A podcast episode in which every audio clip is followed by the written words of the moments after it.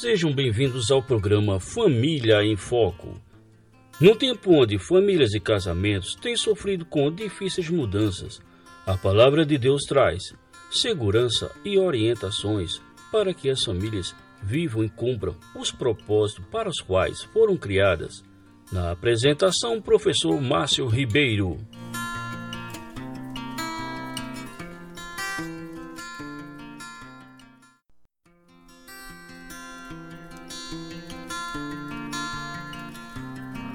Olá, caros ouvintes, sejam todos bem-vindos ao programa Família em Foco. Dando continuidade ao nosso bate-papo com o pastor e escritor português Tiago Cavaco, vamos continuar falando sobre a família e o trabalho.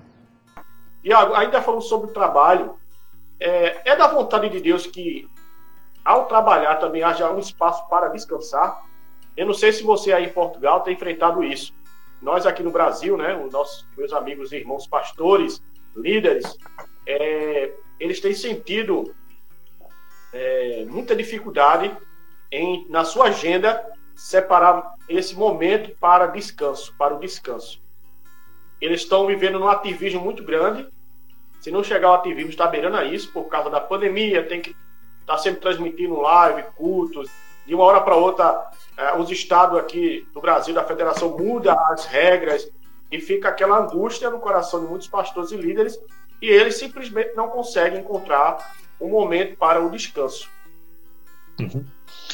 Se tu me perguntasses qual é uma das coisas mais urgentes que precisam de acontecer no mundo, uh, eu simplificaria muito e diria uma das coisas mais urgentes de que o mundo precisa, o mundo todo, e naturalmente começando pelos cristãos, é o descanso nós uh, uh,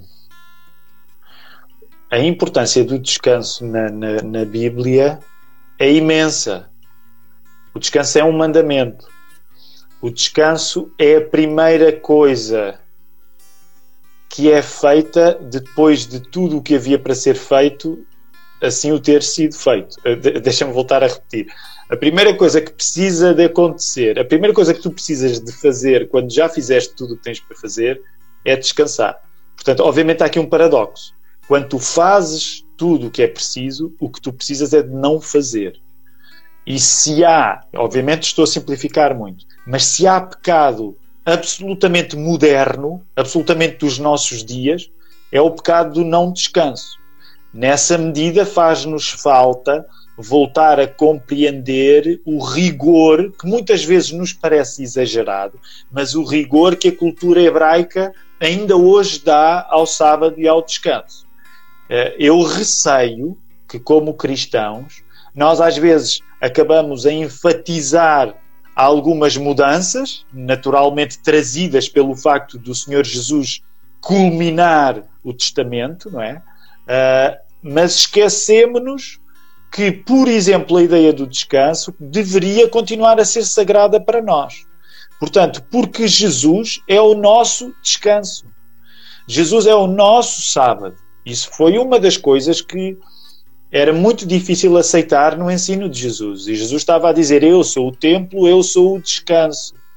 Ora, pessoas que são salvas por alguém que é o nosso último descanso, devem ser pessoas marcadas por uma ética de saber parar.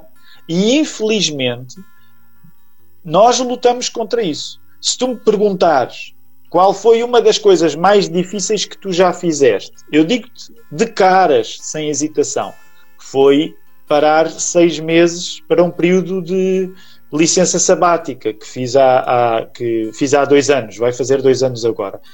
Uh, e, e, a pessoa pode dizer, e a coisa mais difícil, eu sei, a maior parte dos pastores está a ouvir-me, quem me dera a mim, está a pensar assim, este, este europeu tem a lata, não é? tem o descaramento de dizer que a coisa mais difícil que fez foi parar para descansar. E eu volto a dizer, sim, foi, foi mesmo parar para descansar, porque eu não, eu, eu não vivia cultivar o descanso biblicamente como devia e só parei quando não tive alternativa. Portanto, eh, eu sem me aperceber coloquei-me numa dinâmica de esgotamento. E houve, chegou uma ocasião em que eu tive de parar e tive, graças a Deus, a bênção dos meus copastores do presbitério da minha igreja, tive a bênção da minha igreja e eu e a minha família tirámos meio ano para descansar. Com a bênção de muitas outras pessoas, nossos amigos que nos apoiaram para podermos ter esse período. O descanso é uma coisa sagrada e nós perdemos é, é, o sagrado que o descanso deve ser.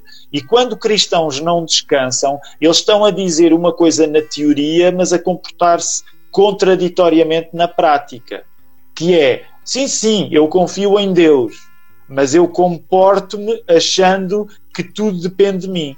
Márcio, se tu não descansares, mesmo que não seja a tua intenção, o que tu estás a dizer ao mundo é: o mundo depende do Márcio. E essa é uma lição ainda hoje difícil para mim, que é quando eu paro eu estou a transmitir ao mundo que o mundo não depende de mim, o mundo depende de Deus.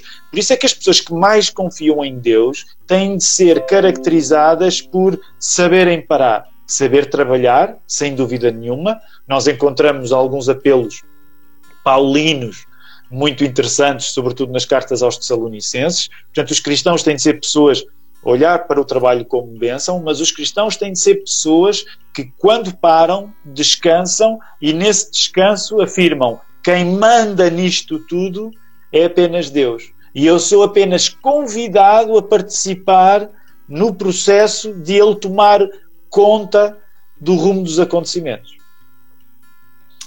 Muito boa palavra, Tiago. É, é muito difícil mesmo parar, porque é, na cabeça da gente, parar é, é, é não produzir, uhum. é se tornar inútil, é perder tempo, né?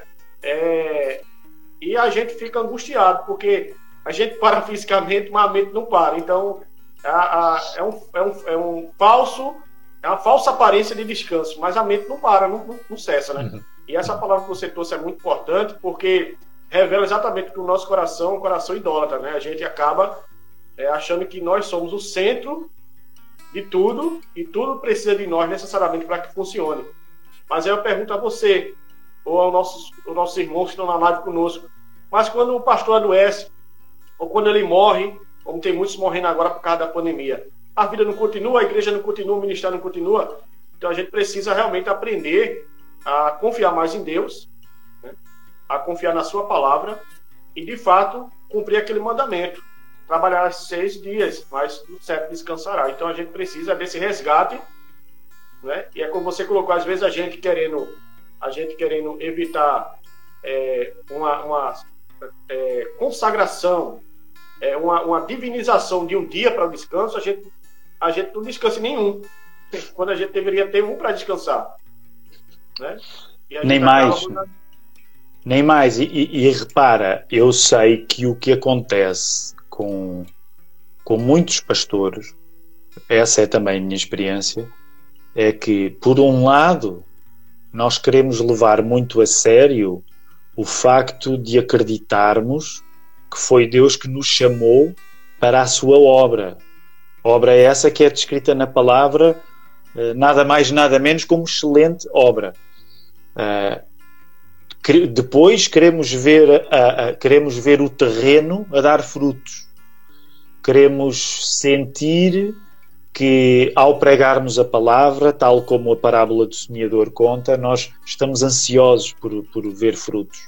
Portanto, há muita coisa que há camadas e camadas e camadas de expectativas dentro do coração de um pastor. Não é só de um pastor, de qualquer cristão, mas agora falando um pouco dos pastores em particular. Há camadas e camadas de expectativa que um pastor alberga para provar que a sua vocação é séria, para provar que a sua vocação é verdadeira, aos outros e a si mesmo. E o que está a acontecer, e eu estou a generalizar, mas o que está a acontecer com uma grande geração, com, a minha geração de pastores, é que estamos a chegar ali por volta dos 30, 40, no meu caso foi, foi à chegada dos 40, e tu estás a, a, a, a deparar-te com um fenómeno de esgotamento barra. Uh, agora gostamos de usar o termo, eu não gosto especialmente, mas burnout ou mesmo depressão. Portanto, eh, de muitos pastores que a alguns casos extremos leva, e o Brasil tem conhecido casos desses, porque a quantidade de pastores no Brasil é muito superior à quantidade de Portugal, tu tens, tu tens até casos de pastores que estão a tirar a sua vida em momentos de desespero. Portanto, ao dizer isto, eu não quero promover de maneira nenhuma um discurso de ai, coitadinhos dos pastores. Eu, eu não gosto de um discurso de um pastor que se vem lamentar. Se o pastor acredita que foi chamado por Deus e se esta é excelente obra, ele não se deve lamentar. Agora, isso também não pode significar que nós uh, avançamos de qualquer maneira. Nós, mais do que os outros, precisamos de ser experimentados em descanso. E precisamos de saber colocar as nossas expectativas lutando contra presunções de omnipotência. E se tu me perguntares, Tiago, diz aí uma profissão com alto síndrome de omnipotência. Pastores. Os pastores são os primeiros a não desejando, mas têm um síndrome de omnipotência muito forte. Eu sei isto pela minha própria experiência. Então o que é que acontece? É preciso muitas vezes Deus quebrar este síndrome de omnipotência e isto está a acontecer na nossa geração com depressões, com, com burnout, com, com esgotamentos, seja o que for. E é desta maneira que nós, pastores, estamos, de certa maneira, a sofrer diante das nossas comunidades para compreender que é verdade que o nosso trabalho é de Deus, mas só Deus é que, é que o pode levar até ao fim. Nós somos incapazes de levar o trabalho que Deus nos deu até ao fim. Nós somos chamados apenas para colaborar nesse trabalho. Isso significa nós sermos muito sérios com os nossos limites. E os pastores precisam de ser sérios, precisam de cultivar também um certo pudor que muitas vezes as redes sociais não facilitam. Repara, não quero demonizar as redes sociais, nós estamos no Instagram a ter esta conversa, isso é uma benção para ti, é uma benção para mim, mas é verdade que um dos problemas da nossa época é que, como estamos todos tão ligados, os próprios pastores acabam por. Eh, eh, acabam por transmitir uma ideia que, que a vida deles é, é um livro aberto e transparente. E nem sempre isso é saudável.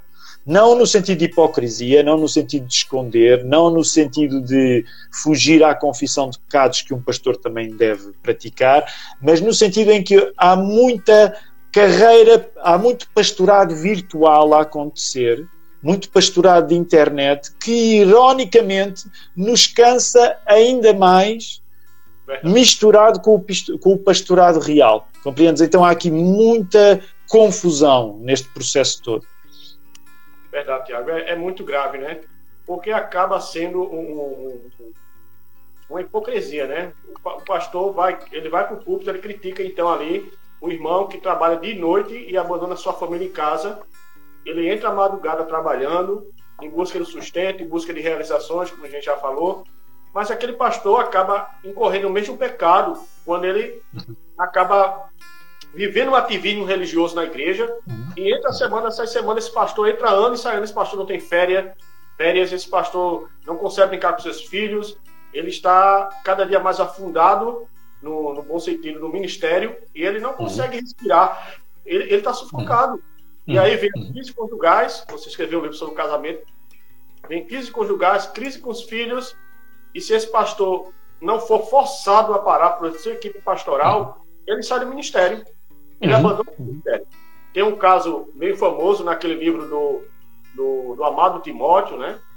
Uhum. É, ele vai falar exatamente essa questão, que um pastor estava, um jovem pastor estava no seu, no seu brilhantismo ministerial, né? Estava dando sangue pela igreja e tem uma hora que ele esgotou. Uhum. E aí o pastor sábio, né, que no livro comunica a seu apóstolo Paulo, vai dizer a ele, meu irmão, olha, pega sua esposa e vai sair de férias. E ele não entendeu aquilo ali. Você sai de férias para você volta para o ministério. E foi exatamente o que ele fez. Ele saiu de férias e aí sim, ele voltou com as baterias recarregadas, vamos colocar assim.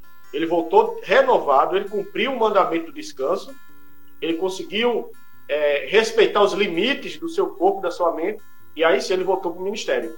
Mas nem uhum. sempre, nem todos têm essa oportunidade. Tem muitos que não querem ouvir, não querem parar e acabam caindo no que você falou, pecado de onipotência. Uhum. Se acha uhum. pode ter, então é muito perigoso isso aí. E sabes, eh, por, por exemplo, o, o, um dos fenómenos, uh, há muita transferência pastoral que é um reflexo disto que nós estamos a falar. Pelo menos em Portugal acontece, e estou certo que no Brasil acontece ainda mais, porque é um, porque é um país ainda com mais igrejas evangélicas, com mais pessoas. Mas que é, tu tens muito este padrão, pastorados de 5, 6, 7 anos, 10 anos. Uh, e, atenção, eu estou a simplificar, portanto estou a colocar as coisas de uma maneira grosseira. Mas o que tu tens são, são o período uh, em que as coisas correm bem. Em Portugal nós usamos a expressão a fase do namoro. Portanto, um pastor chega e enquanto ele ainda não, enquanto ele ainda está a conquistar, enquanto o charme dele conquista os outros, tu tens um pastorado que parece que corre bem. À medida que o tempo vai passando, a fase do namoro termina, a igreja começa a conhecer melhor o pastor, o pastor começa a conhecer melhor a igreja, entra numa fase, vamos dizer, de rotina e muitas vezes tens depois uma fase descendente em que o pastor se vai sentindo, sentindo esgotado e que acaba nos últimos anos por chegar à conclusão que em relação àquela igreja ele já não é capaz de fazer mais. Então como é que esse período termina? Termina com o pastor convicto de que Deus o está a chamar agora para uma igreja diferente. E o que é que ele vai fazer na igreja diferente? Vai começar a fase do namoro do início. O que é que vai acontecer? Mais um período de 5, 6, 7 anos, 10 anos, e isso é feito uma vez, duas vezes, três vezes, quatro vezes, cinco vezes. Não me entendas mal, eu não estou a dizer que a vida de um pastor não pode ser marcada por vários ministérios de 5, 6 anos. Mas de facto o que eu estou a levantar, a hipótese que eu quero levantar, é que talvez esse padrão seja precisamente sinal de que não há não houve uma ética de descanso e que quando o cansaço apareceu, a pessoa só sabe interpretar o cansaço de um modo de eu preciso começar do novo noutro lugar. E a minha, a minha convicção pessoal é que se a igreja, junto com o seu pastor, cultivarem uma ética de descanso, os pastorados também se tornam podem se tornar maiores, podem, podem e devem eh, tornar-se menos concentrados na figura de um pastor só, porque é esse o princípio que eu encontro na palavra de Deus, é uma pluralidade de presbíteros, de pastores. Portanto, é um, é um pastorado que vai ser menos concentrado na figura de um homem só, vai ser concentrado na figura de vários, mesmo que haja um que presida, é o, é o meu caso, por exemplo, na Lapa, mas, portanto, é um pastorado que tem a, a, possibilidade de ter, de se estender durante mais tempo, de ser menos eh, fundamentado numa figura só e que, portanto, não viva de momentos de namoro apenas, mas viva de momentos de um casamento e que possa passar por estações de vida diferentes. Essa é a minha convicção. Muito bom, Tiago. Joia. É isso mesmo. Tem que, tem que respeitar, você repete várias vezes essa frase, né? A ética do trabalho, na ética do reino de Deus para o trabalho. No momento que nós aprendermos isso e nós buscarmos o equilíbrio, então a gente vai conseguir trabalhar e descansar, né? E, e servir a Deus nesse sentido. Uhum. Tiago, uma última pergunta aí para a gente fechar com chave de ouro. É possível, né? A gente glorificar a Deus no nosso trabalho. Esse pastor, que é um ativista ministerial, que dicas práticas você daria aos irmãos que estão mais envolvidos no ministério enquanto outros estão envolvidos em outros afazeres, né, em outros trabalhos para Deus, em outras áreas. Como eles fariam para glorificar Deus? Dicas que eu daria a qualquer pastor é: se tu não tens ainda outros pastores ao teu lado, eu recomendar-te a tu ires para a palavra de Deus e chegares à convicção que eu cheguei, que é não é suposto. Olha, é como se fosse o Gênesis 1 e Gênesis 2. Não é suposto que o homem esteja só. É, chegues à conclusão, não é suposto que o pastor esteja só. Agora, eu sei, porque já tenho alguma experiência de conversar acerca destes assuntos, que muitas pessoas me dizem logo de imediato: Ah, mas a minha igreja é muito pequena, eu não tenho condições de ter alguém ao meu lado. E aqui eu quero ser cuidadoso mas quero dar um exemplo da minha experiência. A minha experiência não é a palavra de Deus. Portanto, a palavra de Deus é que deve definir se o pastorado deve ser algo de um homem só ou de vários. E na palavra de Deus, quando falamos nas igrejas, pastores são referidos no plural. Portanto, eu acho que a palavra de Deus é clara acerca da colegialidade que deve existir em cada igreja local, como batista também que sou. Ah, ah, mas, mas também da minha experiência eu tenho a dizer isto. Quando a igreja ah, que eu pastoreei começou, éramos 12 membros. 12 membros a congregação era à volta de 30 pessoas, quase 40, porque tínhamos filhos e por aí fora. E a igreja ainda não tinha como me sustentar a mim eh, totalmente. Portanto, já me pagavam um salário, mas ainda não tinha como me sustentar totalmente. E houve duas coisas que a igreja decidiu na primeira assembleia, que daí a um ano fez um compromisso para me poder sustentar totalmente, para eu estar completamente dedicado ao ministério, e logo nessa primeira assembleia ficou claro que eu não seria um pastor sozinho, que ao, ao, ao meu lado já estava comigo um presbítero. Uh, e esse presbítero tinha um emprego dele, portanto, tinha uma vida normal fora da igreja. Agora, esses dois princípios foram abraçados não porque eles eram fáceis, porque durante um ano a igreja não teve como sustentar, mas a igreja comportou-se com uma mentalidade de pacto. Vamos fazer um pacto. Nós acreditamos que isto é verdade, ainda não conseguimos já uh, cumprir isto da maneira que queremos, mas nós vamos eh, acreditar que Deus nos vai permitir daqui a um ano estar lá. Portanto, um conceito que eu daria a um pastor que está sozinho é chega à conclusão, com a Bíblia aberta, é bom que chegues à conclusão que não deves estar sozinho. É bom que encontres na congregação homens que podem até não estar prontos ainda para serem presbíteros, mas que tu deves formar com um calendário na cabeça. Eu quero, eh, atenção, muitas vezes os nossos planos não correspondem aos de Deus, mas deve haver um plano. Eu quero dentro de um ano que esta pessoa seja um presbítero. E, portanto, à medida que vais ficando acompanhado, ficando firme na Bíblia, por exemplo, com este princípio do pastorado coletivo, tu eh, prepara-te, porque tu vais ver mudanças a acontecer na tua vida e tu vais dizer a Deus a uma mentalidade onde as coisas dependem todas de ti, porque quando tu tens companhia, quando tu tens companhia no, no pastorado, tu tens de prestar contas à igreja e tens de prestar contas ao outro pastor. O outro pastor tem uma oportunidade para te aconselhar. Portanto, é, claro que nós, enquanto crentes, é, fazemos isto independentemente de sermos pastores ou não, mas cultiva-se cultiva-se um ambiente de prestação de contas. O pastor não fica isolado na sua autoridade. E um dos problemas que as nossas igrejas evangélicas atravessam muitas vezes é que os pastores estão isolados na sua autoridade. E isso acaba por torná-los, topa a ironia, mais indefesos diante dos problemas de trabalho. Portanto, estas eram algumas recomendações que eu daria. Muito bom, meu irmão. Queria agradecer aí, Tiago, pelo esse bate-papo que nós tivemos aí. Eu sei que foi muito difícil, né? Por causa da tua agenda aí, do Ministério. Queria agradecer também ao pessoal que está na live conosco, que está ouvindo pela Rádio Internacional. E só tenho a louvar a Deus, irmão, pela sua vida. E espero termos outras oportunidades aí para a gente Vamos conversar isso. Sobre algum outro tema que você escreveu, algum tema que você tem paixão.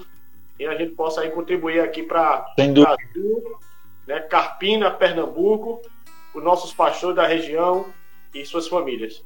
Tá bom, meu irmão? Fica Márcio, vontade, muito irmão. obrigado. Vamos fazer isso acontecer no futuro. Que Deus te abençoe. Vamos ver se uma parceria aí com o Seminário Bíblico Nordeste aqui em Pernambuco.